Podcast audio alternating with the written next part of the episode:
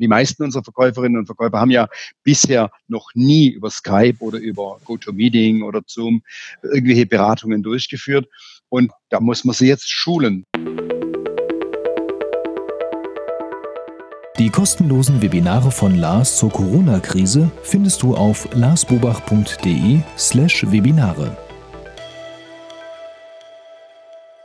Hallo und herzlich willkommen zum Hallo Fokus Podcast. Mein Name ist Lars Bobach. Ich sorge für mehr Fokus in Leben und Beruf, sodass wieder mehr Zeit für die wirklich wichtigen Dinge im Leben bleibt. Heute ein kleines Interview-Special. Und zwar habe ich den Jürgen Davo zu Gast. Der Jürgen ist Gründer und Inhaber von Town und Country House. Town Country ist ein Franchise-System mit über 300 Niederlassungen. Und er erzählt in diesem Interview, was wir jetzt extra für die Corona-Krise gemacht haben, was er in seinem großen Unternehmen, in seiner großen Unternehmensstruktur gemacht hat, um das Unternehmen durch diese Krise zu manövrieren, was sie sich besonders überlegt haben in der Unternehmenskommunikation intern, aber auch, wie sie den Vertrieb komplett neu aufgestellt haben. Das alles verrät er uns hier in diesem Interview.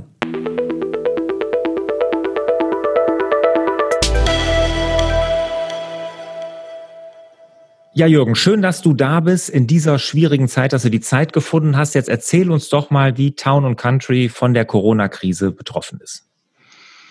Ja, Town Country hat ja nur mit 330 Zweigstellen in Deutschland und Franchise- und Lizenzpartnern doch ein großes Netzwerk. Und ähm, es ist ja auch in den Bundesländern unterschiedlich, wie mit dieser Krise umgegangen wird. So wird in Bayern härter vorgegangen, auch was unter Umständen Baustellen anbelangt, als andere Bundesländer. Aber im Moment ist es bei uns so, dass die Baustellen noch laufen, dass ähm, unterm Strich ganz kleine Lieferschwierigkeiten da sind, wenn es um Fliesen aus Italien geht oder auch um äh, Türfurniere. Aber ansonsten alles, was so mit den großen Gewerken zu tun hat, funktioniert. Wie wir umgehen, vom ersten Tag an, ab dem 18. März, wo dann klar war, jetzt äh, müssen wir eben doch die Geschäfte schließen, dürfen keine Beratungen mehr äh, in dem Maße, keine öffentlichen Besichtigungen mehr anbieten in dem Moment äh, haben wir eben die Digitalisierung ganz nach vorne gerückt und haben versucht oder machen immer noch täglich Webinare mit unseren Verkäuferinnen und Verkäufern, um die fit zu machen mit diesen digitalen Medien, ob das Webinarsoftware oder Skype oder was auch immer ist, damit die diese ersten und zweiten Arbeitstermine tatsächlich äh, digital durchführen, als ob sie eben äh, am Tisch sitzen würden. Okay, da würde ich gleich gern nochmal mal tiefer gehen, aber erst nochmal, wie euch die Krise trifft. Man sagt ja, oder man, man hört ja auch in den Medien, dass die Baubranche relativ verschont geblieben ist. Und das seid ihr ja. Ne? Merkst du das denn schon an den Zahlen? Habt ihr Einbrüche? Wir haben keine Einbrüche gehabt im März. Ähm, fast zwei Drittel des März war ja noch ziemlich frei zu organisieren, aber auch jetzt im letzten Drittel des März haben wir kein Problem gehabt. Und äh, wie gesagt, die Baustellen laufen. Äh, die meisten bauenden Partner haben, haben zwar ihre Interessenten oder ihre Bauherren informiert, dass es unter Umständen zu Lieferengpässen kommen kann damit die nicht überrascht sind, wenn man Handwerker vielleicht auch in Quarantäne muss. Äh, aber ansonsten laufen tatsächlich die Baustellen noch ganz normal weiter und wir beginnen auch mit neuen Baustellen immer noch so, als ob wir keine Krise hätten. Okay, und von den Anfragen ist da schon ein Abschwächen zu merken, dass ihr also weniger Leute habt, die sich jetzt dafür interessieren, ein neues Haus mit euch zu bauen? Wir haben jetzt übers Wochenende das erste Mal ein bisschen einen Einbruch gehabt gegenüber sonstigen, sonstigen Tagen, aber ähm, Nachfragen gibt es genug, die wir noch bearbeiten dürfen. Okay, also da merkt man schon, dass die Leute ein bisschen verhaltener sind, weil vielleicht auch das Geld nicht mehr so locker oder locker muss es ja gar nicht sein, aber dass man ein bisschen verhaltener ist mit, ja, mit Investitionen, weil man ja gar nicht weiß, behält man seinen Arbeitsplatz. Ne? Und ihr baut ja Häuser, wenn ich das richtig im Kopf habe, von unserem ersten Interview noch aus meinem alten Podcast, ihr baut ja Häuser für Leute, die sich eigentlich kein Haus leisten können. Ja, ich, wir bauen Häuser für Normalverdiener, unerfahren und sicherheitsbewusst. Die können sich schon Häuser leisten, aber sie haben es bisher nicht getraut äh, über die mhm. Hürde in die eigenen vier Wände zu springen. Und richtig ist, wenn du den Normalverdiener natürlich berätst, dass der jetzt, äh, je nachdem, wo er arbeitet, Probleme hat und sagt, Mensch, ich weiß ja gar nicht, wie es weitergeht. Deshalb haben wir einfach auch Sonderrücktrittsrechte jetzt organisiert, dass falls jemand arbeitslos wird, kann er zusätzlich zurücktreten zu den sonstigen Rücktrittsrechten, die wir sowieso kostenlos anbieten, um diese Angst eben auch zu nehmen. So kann jeder Arbeitnehmer mit Partnerin, Partner eben jetzt die Zeit nutzen und äh, die Beratung mit uns online durchführen und bekommt einfach ein zusätzliches Rücktrittsrecht äh, eingeräumt, sodass diese Angst dann eben auch so bearbeitet werden kann und die Menschen dann doch wieder zugänglich sind und die Beratung gerne entgegennehmen oder gerne mit uns durchführen. Okay, also habt ihr als erstes Mal, wenn ich das jetzt so richtig verstehe, also schon so ein zusätzliches Rücktrittsrecht eingeräumt, ja. damit, falls die Menschen in die Arbeitslosigkeit kommen und nicht mehr das geregelte Einkommen haben, da zurücktreten können. Das ist ja schon mal schon mal äh, der erste Schritt. Jetzt hast du von Digitalisierung nach vorne gebracht gesprochen. Das wird ja auch eine, als Riesenchance jetzt gesehen. Die Corona-Krise, dass die uns deutsche uns deutsche Unternehmen in der in der Digitalisierung endlich nach vorne bringt. Was habt ihr da genau gemacht? Also ähm, ab dem ersten Tag haben wir ähm, sofort begonnen, diese Webinare zum Beispiel für unsere äh, Franchise-Partnerinnen und Partner durchzuführen. Jeden Morgen 10 Uhr gibt es ein Fachthema, gibt es Aktuelles zum, zur Corona-Krise, gibt es über die Fördermittel, wird berichtet, äh, über, über sonstige äh, Darlehensmöglichkeiten, KfW und äh, wir tauschen uns da täglich aus. Es werden aber vorwiegend auch, werden unsere Verkäuferinnen und Verkäufer eben darin ausgebildet, wie sie zum Beispiel jetzt diese Termine online abspielen können. Die meisten unserer Verkäuferinnen und Verkäufer haben ja bisher noch nie über Skype oder über, über GoToMeeting oder Zoom irgendwelche Beratungen durchgeführt. Und ähm, ja, da muss man sie jetzt schulen. Das geht, kann man digital machen und äh, wir bekommen eben auch einen sehr, sehr guten Rücklauf, den man merkt, die Leute sind sogar viel entspannter zu Hause, wenn sie ihre Kinder nicht nirgends abgeben müssen, sondern wenn sie die ins Bett gebracht haben und dann zum Beispiel mit dem Verkäufer eben online den Termin machen. Es äh, ist tatsächlich so, dass wir uns da, glaube ich, äh, gerade im Verkauf zu viele Gedanken gemacht haben, wie das denn ist, wenn man sich nicht mehr persönlich am Tisch begegnet. Also es scheint auch gerade bei jungen Interessenten sogar eher ein Vorteil zu sein, wenn man äh, diese Anfahrt zum Büro oder zum Musterhaus nicht mehr unbedingt benötigt. Mhm, und ein erstes Kennenlernen dann online stattfindet. Wird das so gut von den Kunden angenommen?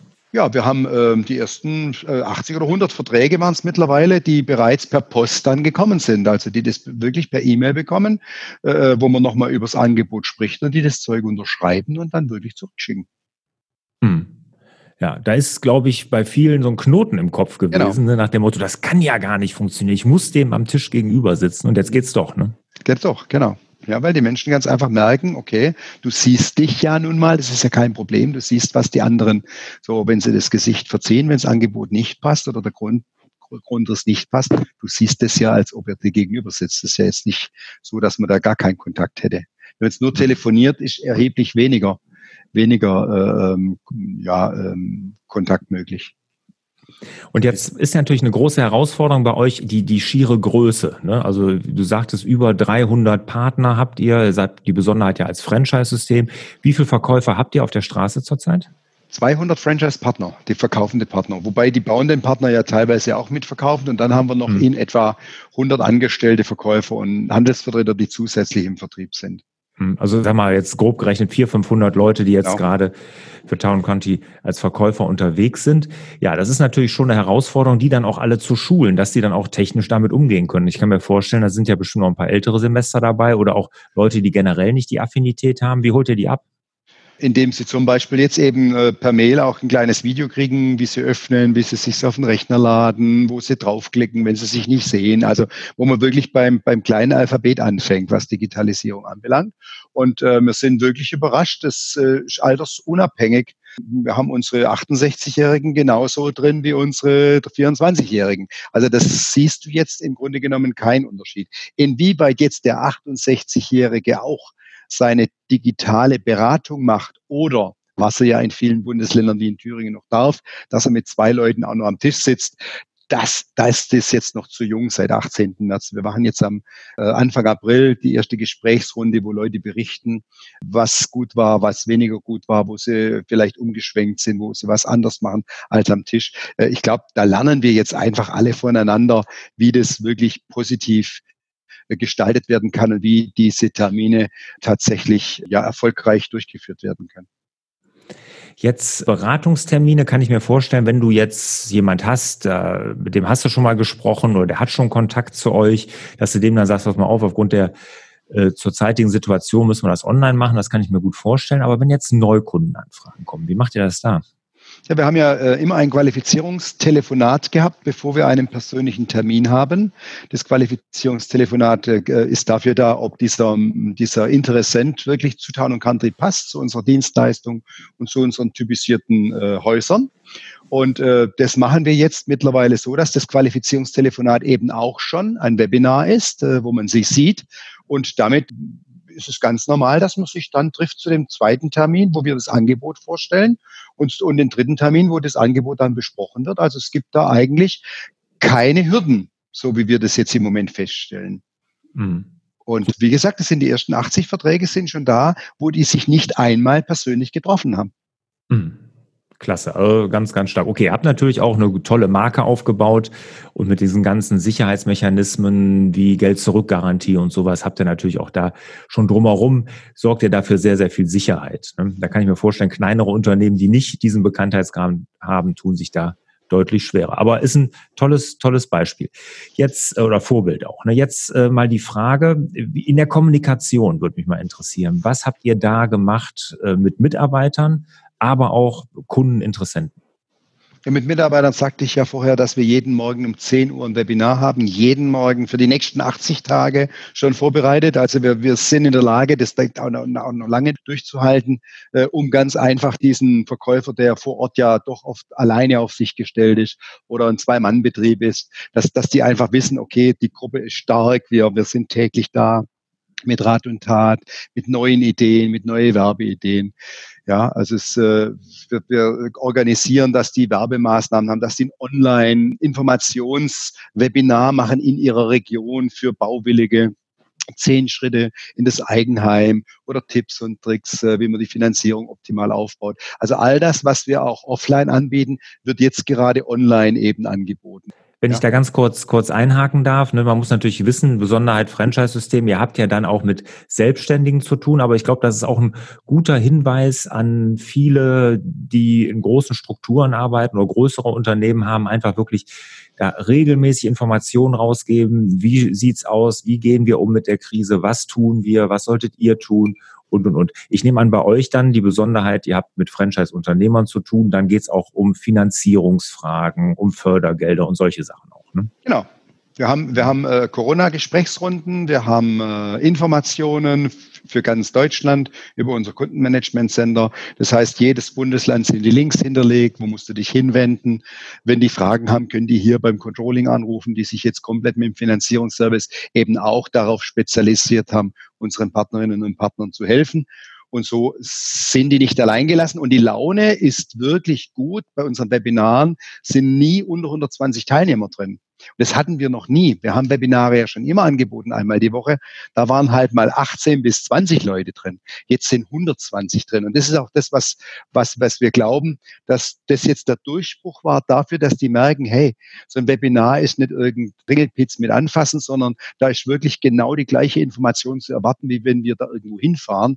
Wir glauben, dass, dass damit tatsächlich der Durchbruch jetzt auch geschafft wurde, dass wir gewisse Informationen künftig auch nicht mehr bei, bei Tagungen Informationen rüberbringen, sondern im Vorfeld unglaublich viel schon auch äh, über Webinare rüberbringen können, die sie sich nachher nochmal angucken können, auch mit Mitarbeitern.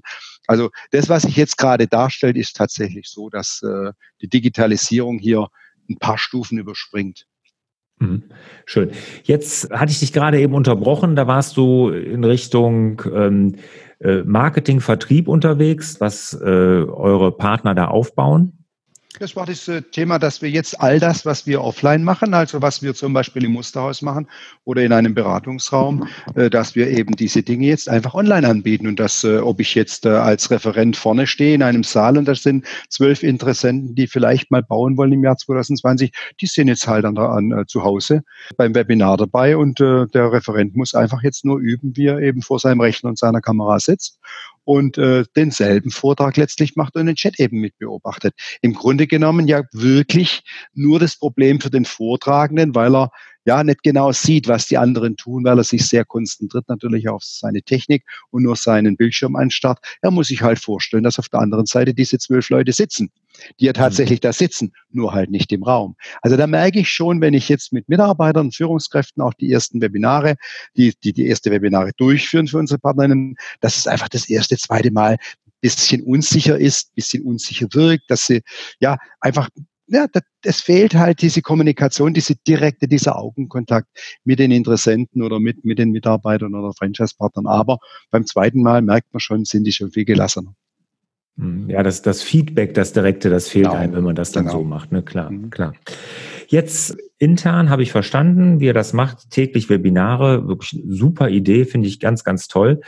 Und was macht er jetzt mit Bestandskunden? Die haben ja auch bestimmt ein bisschen Angst. Ne? Was für Leute kommen da jetzt? Äh, geht die Baustelle weiter und und und? Was habt ihr da an Kommunikation gemacht? Ähm, da gehen, sind einfach nur Schreiben rausgegangen, dass die, dass die Baustellen weiterlaufen wie bisher und dass im Zweifel, wenn es Lieferschwierigkeiten gibt, unter Umständen die Bauzeit sich ein bisschen verzögert, aber das, dass das natürlich in so einer Krise ja sicherlich auf Verständnis stößt. Und wir haben bisher kein Problem gehabt.